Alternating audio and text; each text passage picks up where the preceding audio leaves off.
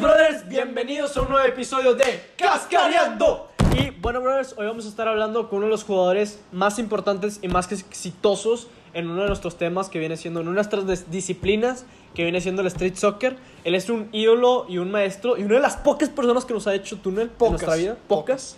Y pues bueno, no, brothers, el tema de hoy va a ser que si el éxito siempre incluye ser feliz. En el episodio de hoy se va a estar llevando a cabo en inglés porque nuestro invitado es de Londres. Entonces, para no quitarles más tiempo, pasamos a intro.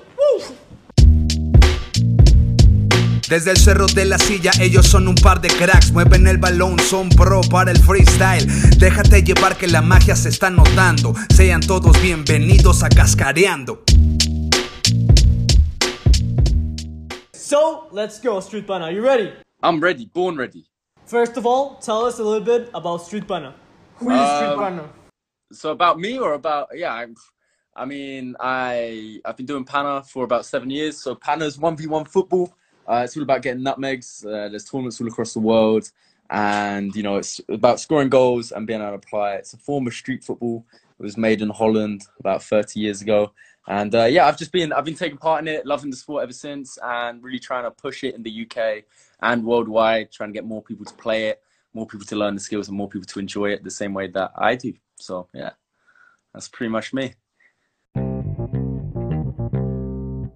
So we want to know more about your failures behind your success. So was there any difficult challenge while you do while you did this icon Street Panna?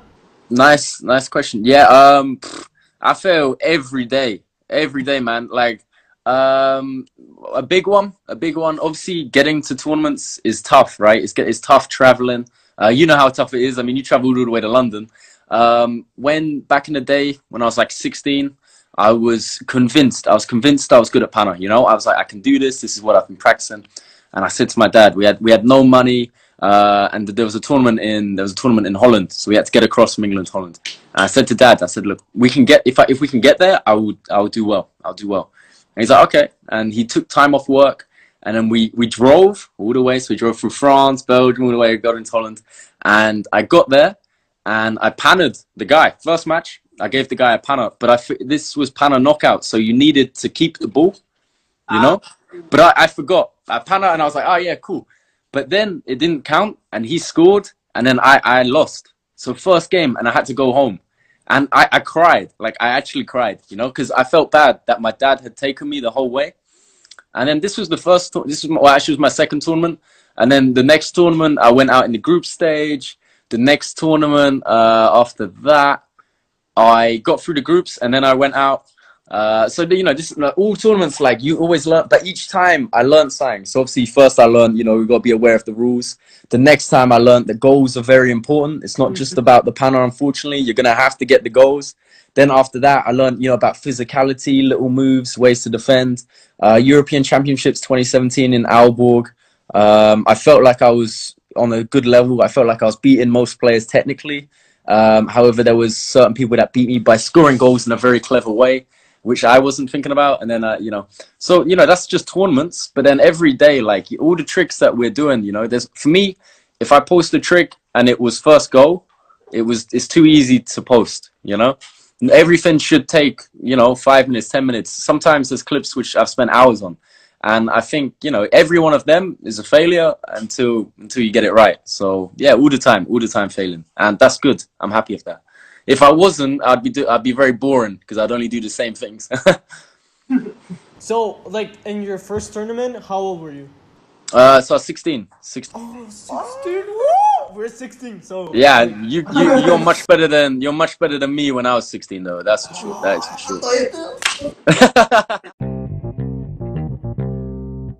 so, Jack, the main topic about this podcast and what we want to talk about is if does achieving success always include being happy? So we want to know.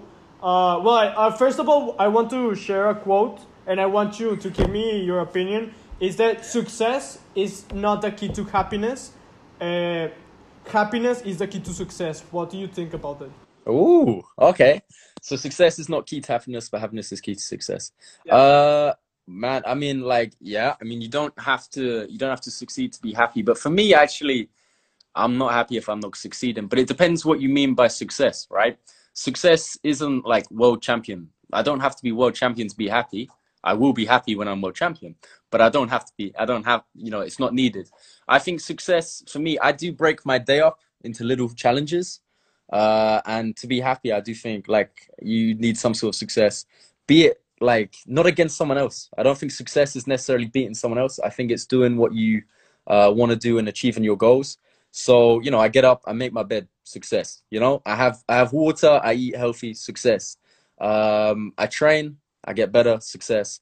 Uh, I go out, I spend some time with my girlfriend, we do some nice things. For me, that's like success. You know, it's about doing the right things. Um, that is what makes me happy because I know every day I'm either improving at something, I'm taking things off, I'm being healthy, I'm not going backwards, and that's that's success for me. I think um, I like the way that being happy. Uh, you know, you say happiness like actually helps with success, and I agree with that as well. I think like you know the best example for this is FIFA. You know, if you're playing FIFA, yeah. and and someone scores a goal against you, and then they start celebrating, and you get angry, you're gonna yeah. play. You're, you're gonna play way worse. Um, but if you're happy and you're just enjoying it and you've bought a new player, you know, we just bought we just bought Ronaldo on our ultimate team. So now we're playing pretty good because we're like, oh yeah, we got Ronaldo and we're just enjoying it. You know, we don't care about the score, and that's the same for everything. I think if you're just enjoying it um, and taking pride, like you know, taking pride in it and what you're doing, then it's fine. Like when you play Panna and you're not stressing, like you'll notice that in tournaments, like as soon as you touch the ball, it feels weird because you're a bit nervous. Mm-hmm. Whereas like when you're just playing normally at the park, is you're just happy and it's fine. And the aim is to have the right balance of like being prepared and nervous, but also just being happy and being able to play. So yeah, I, I mean I agree with the quote, but I think uh, for me success is definitely needed for proper happiness because I'm I'm motivated to always be improving, and uh, I feel like that's kind of in the balance for me but not big success. And you don't have to beat anyone else. You can all succeed at the same time, and that's the best. You know, if everyone's improving and everyone's having a good day, happiness for me. Legend. oh my god, I almost cried. So I, I, I did cry actually. I did. I did.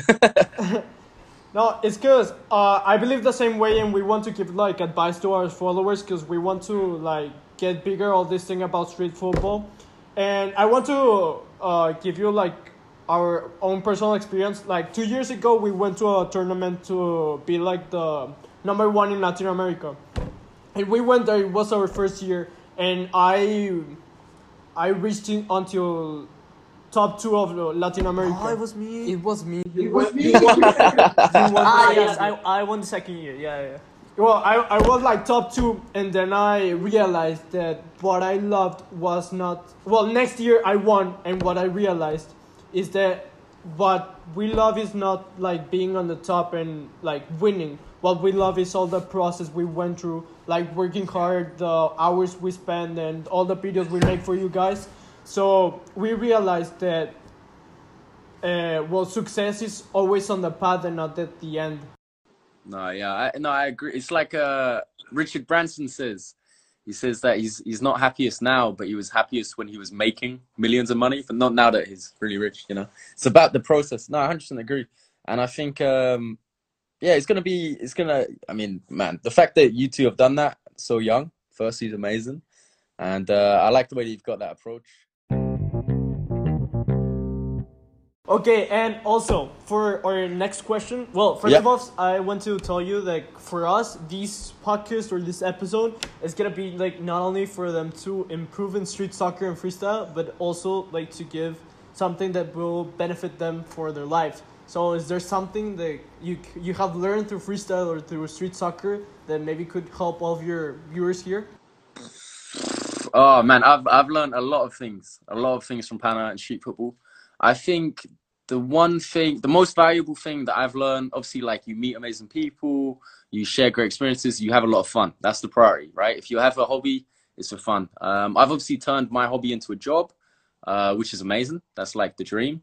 But you know, and I think the key to that, the key, the key thing that I can pass on is that basically, no matter what it is you're doing, well, if there's something you want to do, you can do it, and that's it. I think it's have um, you know when you say people say like have long term goals and eventually you'll break them down and they'll come true. 100% agree with it. I, I now have the mentality that no matter what it is, if anyone wants to do it, they can definitely do it. You just need to believe in yourself. And what I really want to push in the future, it's all about, for me, it's about empowering the youth, you know, empowering the young people, making sure that they believe in themselves. Because nowadays there's lots of distractions, there's lots of, um, you know, there's lots of negativity online. When I started Panna, there was lots of people saying like, you know, what are you doing? Why are you doing that? It doesn't work. I was at the park uh, half an hour ago, and you still, I still have people say to me like, oh, you can't use Panna in a game, and you're like, okay, okay, okay. I didn't, I didn't rainbow flick them and scored, but whatever.